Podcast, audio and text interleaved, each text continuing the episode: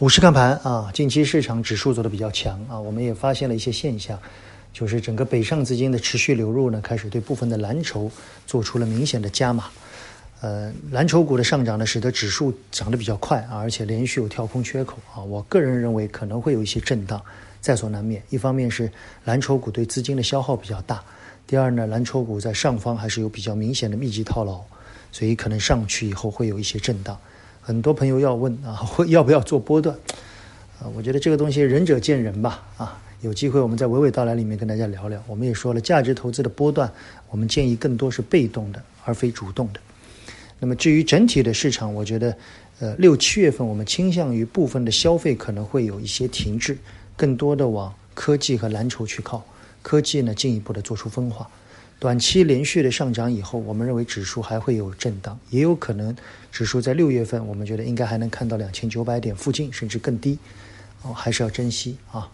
但是如果对一些持有蓝筹比较长的时间的投资者来说，那我们建议适当的保持耐心，啊，波段这个东西呢，做对了也不一定是好的啊，因为做对了很有可能你在下一次还想做，那最后你有可能会卖飞。啊，所以。从这个角度来看，呃，波段的好还是坏，有时候很纠结啊。所以很多投资者来问我，也不能够一一回答。但总体而言，我们认为市场的势头随着时间的推移和性价比的推移，似乎部分的低估值的蓝筹在分红季可能有一定的表现。那么从指数来看呢，两千九百点附近，我觉得让它震荡啊，对很多投资者来说，保持耐心可能是更重要的，好吗？更多的内容我们在。呃，今天晚上我来录制娓娓道来的时候，跟大家去聊啊。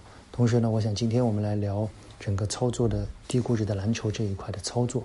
很多人问的很急啊，我们来适当的关注一下。我发现很多的投资者当开始有盈利的时候，刚刚开始有盈利的时候，心态反而会比较的焦急，反而套牢的时候，他反而会比较平稳啊。所以这种心态的变化，有时候对操作上，呃，不太有利。我们有时有机会的时候。跟大家来好好的交流一下，我们晚上的娓娓道来，再见，仅供参考，谢谢大。